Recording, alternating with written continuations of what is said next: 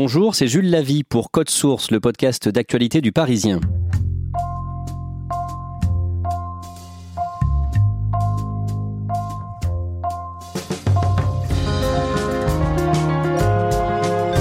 Il y a tout juste une semaine, en plein départ pour les vacances de la Toussaint, le trafic SNCF était paralysé par un mouvement des cheminots.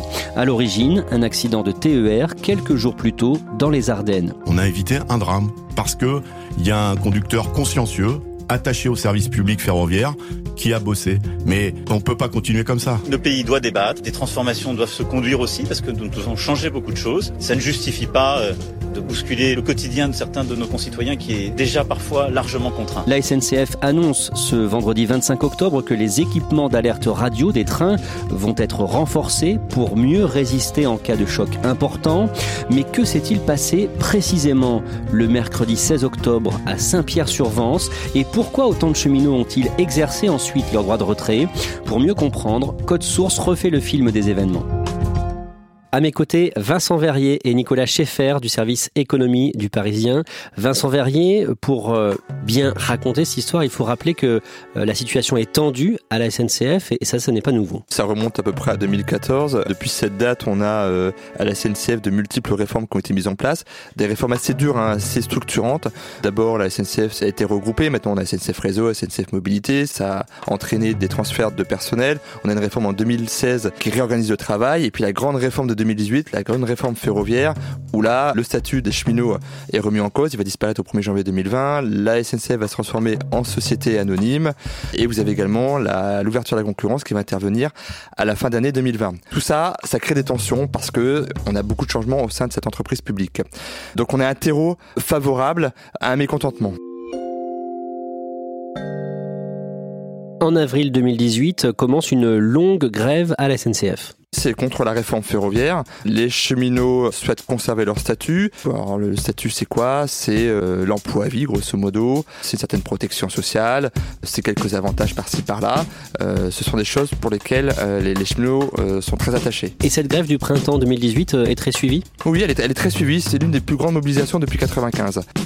13e jour de grève et dans ce centre de maintenance de la banlieue parisienne, la mobilisation ne faiblit pas. Alors c'est une grève qui est un peu particulière, hein. c'est-à-dire que les, syndicats ont bien compris que le mobiliser massivement c'était compliqué, hein, parce que ça pèse sur les salaires, et donc ce qui est mis en place c'est une grève par intermittent, c'est-à-dire qu'on fait grève euh, trois jours, on s'arrête deux jours, et ainsi de suite. L'idée c'est de perturber au maximum euh, le service avec un minimum d'impact sur les salaires. Cette grève va durer trois mois jusqu'en juillet 2018. Euh, au bout du compte, est-ce que les grévistes obtiennent gain de cause pas vraiment, puisque le, le, statut va être supprimé au 1er janvier 2020. Là, l'entreprise publique va se transformer en société anonyme, et puis euh, l'ouverture à la concurrence sera effective sur le, les lignes commerciales à partir de la fin d'année 2020.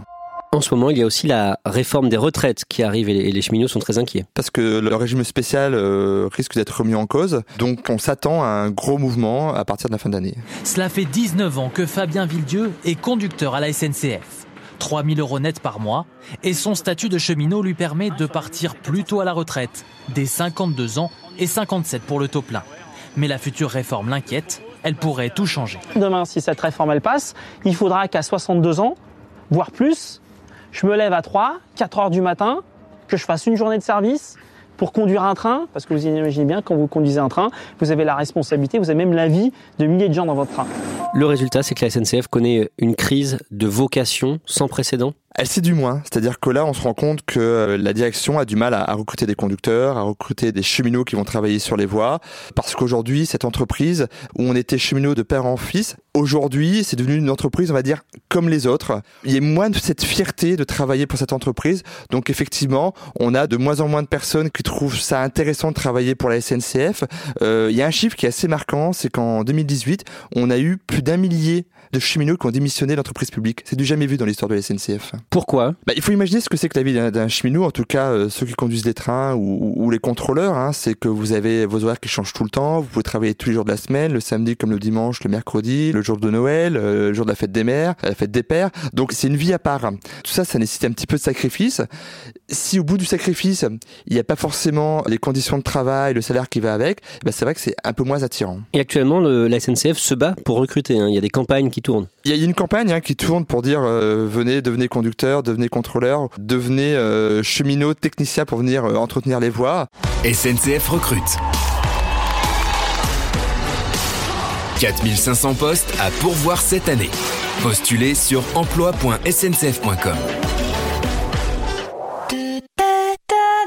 Mais ces métiers qui sont difficiles, hein. c'est des métiers euh, dehors, donc on subit euh, la rigueur de l'hiver, euh, la chaleur de l'été, et derrière on a des conditions de travail qui sont pas forcément celles auxquelles peuvent s'attendre les jeunes générations. Et il y a une perte de sens? Oui, pendant très longtemps, les cheminots avaient l'impression de travailler pour l'intérêt public. On travaille pour aider les Français à se déplacer, à partir en vacances, et puis petit à petit, cette entreprise est devenue une entreprise euh, privée avec des objectifs financiers. Donc ça, c'est pas vraiment dans la culture du cheminot. La culture du cheminot, c'est plutôt de dire, je fais ça pour l'autre en toute sécurité. Vincent Verrier, vous parlez régulièrement de ces problèmes de sécurité sur le réseau dans le Parisien. C'est la priorité pour un cheminot. Un contrôleur, avant de contrôler vos billets, sa raison d'être, c'est de garantir que le voyage se passe dans de bonnes conditions, qu'il n'y ait pas de problème de sécurité. Même chose pour le conducteur. Arriver à l'heure, c'est une chose, mais arriver à l'heure en un seul morceau, c'est la priorité. Donc dans la culture cheminote, c'est extrêmement important. Et là, actuellement, ils ont l'impression que ça se dégrade? Ils ont l'impression par rapport euh, à l'organisation du travail qui est mis en place, par rapport aux baisses d'effectifs, bref, par rapport aux moyens qui leur sont donnés, bah oui, qu'on fait des concessions sur la sécurité, quelque chose qu'on n'avait jamais vu à la SNCF.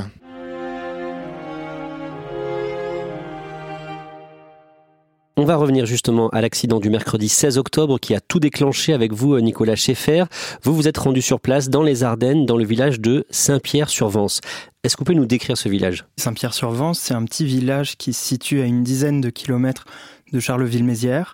C'est un petit village comme on peut en connaître beaucoup. Des maisons euh, ocre, en pierre ancienne, un clocher au milieu du village, un cimetière, et puis des poules qui traversent la route. Vous avez rencontré une voisine sur place qui habite juste à côté de la voie ferrée. Qu'est-ce qu'elle vous décrit? Elle s'appelle Christiane, elle était dans son salon quand au moment de l'impact, elle a entendu une grosse détonation. Elle a tout de suite fait le lien avec le convoi exceptionnel qu'elle avait vu quelques secondes plus tôt, qu'elle avait vu sur une départementale, une route étroite, pentue, qui n'est absolument pas faite pour les camions. Et donc quand elle l'a vu, elle s'est dit qu'il y avait quelque chose d'anormal. Pourquoi? Parce que ce camion, il avait rien à faire là. Il était censé suivre une autre route et ce camion a été détourné.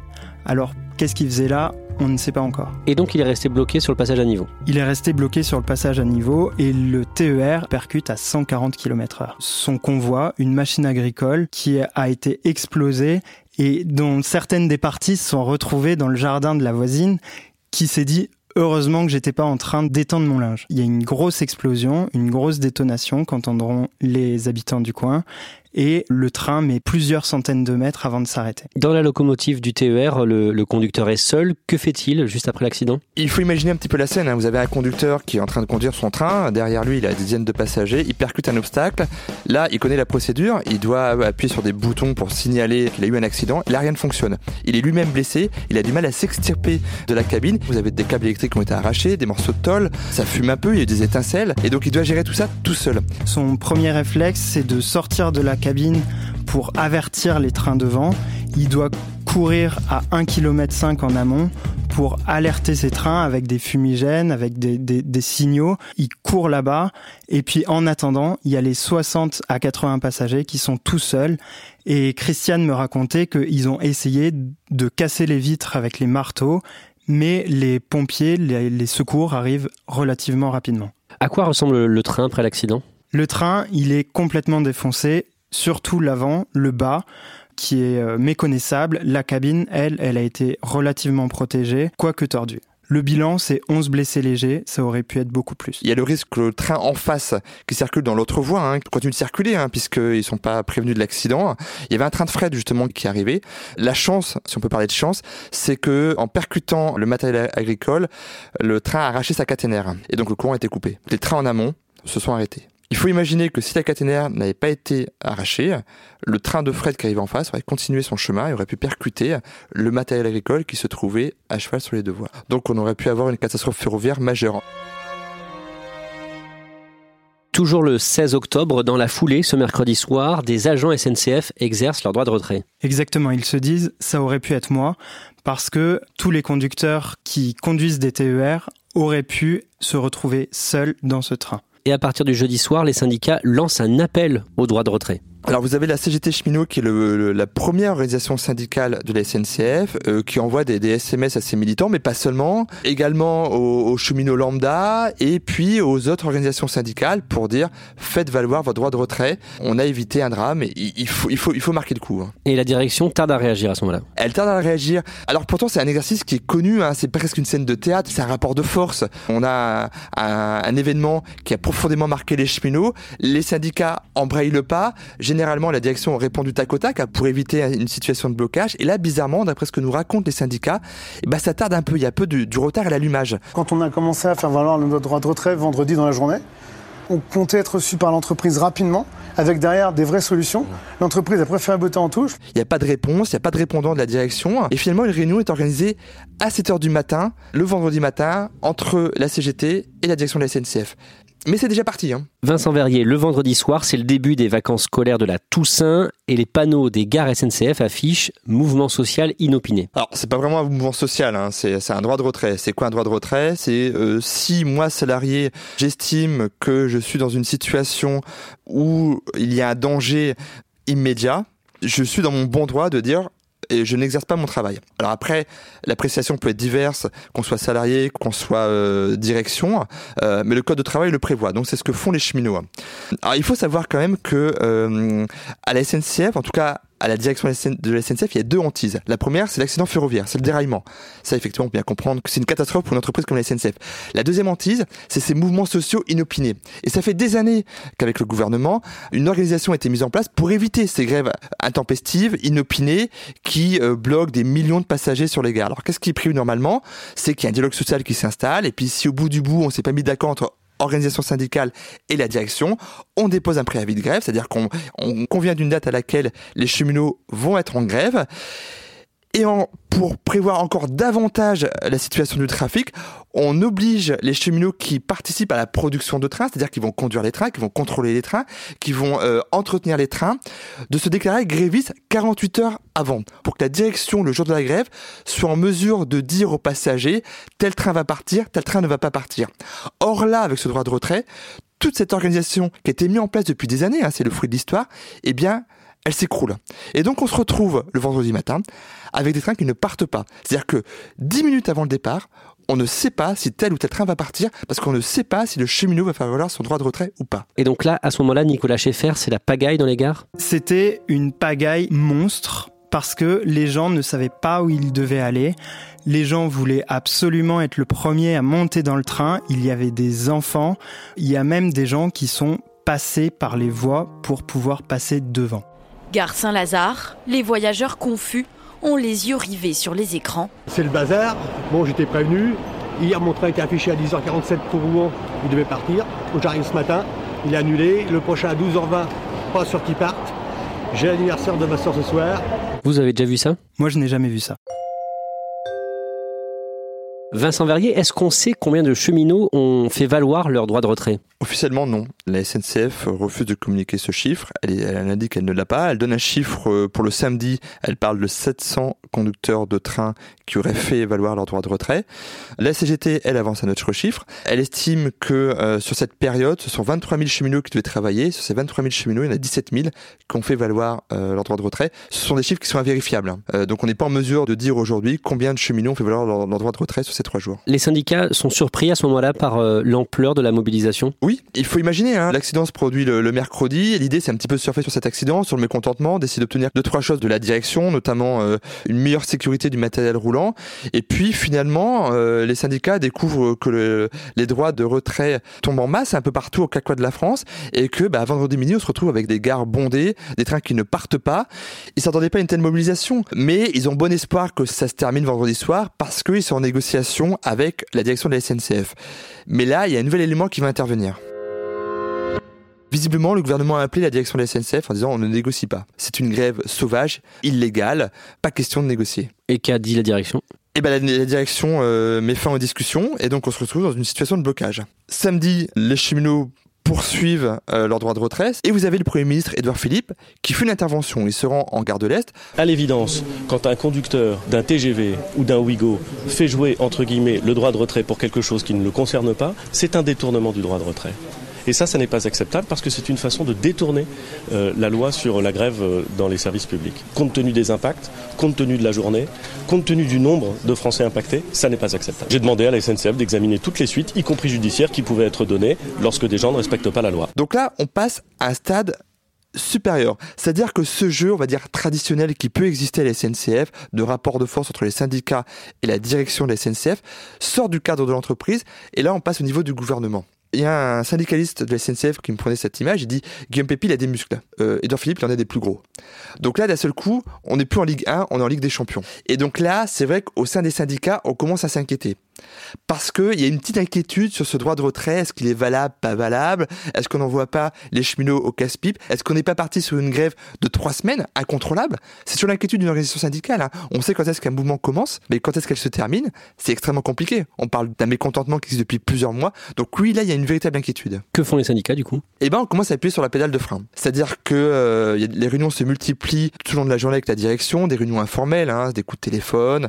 Et puis finalement, euh, en milieu de soirée, euh, la CGT Cheminot envoie un communiqué qui en substance dit quoi? Dit on arrête les droits de retrait, on reprend le travail, conservons nos forces pour, pour se mobiliser le 5 décembre. C'est une date qui a été inscrite dans le calendrier pour défendre la retraite des cheminots. Le mouvement s'annonce suivi le 5 décembre Sur le papier, oui. Vous avez deux organisations syndicales importantes, l'UNSA et Sudrail, qui appellent à une grève reconductible à partir du 5 euh, décembre. La CFDT, elle, privilégie euh, le dialogue, les négociations. Elle s'est pas encore positionnée. Et puis vous avez la CGT cheminot qui doit euh, définir euh, début novembre, le 7-8 novembre, quelle stratégie elle compte adopter. Mais d'ores et déjà, elle devrait partir le 5 décembre. L'accident de Saint-Pierre-sur-Vence, les droits de retrait exercés dans la euh, le, week-end qui a suivi, qu'est-ce que ça dit de la situation à la SNCF Elle est explosive. Clairement, elle est électrique. Le climat social est déplorable, hein, on l'a dit. Euh, on a eu plusieurs années de réformes, de réorganisation au sein de la SNCF. Les cheminots ont l'impression d'être malmenés. Certains euh, nous disent qu'ils reconnaissent plus leur entreprise. Et puis, un autre élément qui est important, c'est qu'à partir du 1er novembre, vous changez de président de, la SNCF. C'est-à-dire que Guillaume Pépi, qui a dirigé cette entreprise pendant une dizaine d'années, va passer la main à Jean-Pierre Fanrandou. Donc ça crée un climat un petit peu d'instabilité, un peu de flottement.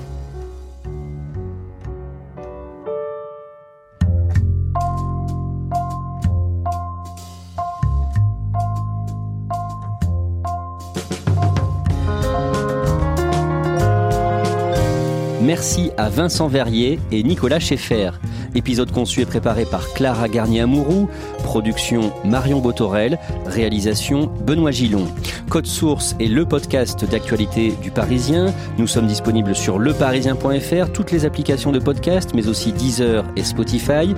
Et vous pouvez dialoguer avec nous par Twitter ou à l'adresse code source at leparisien.fr.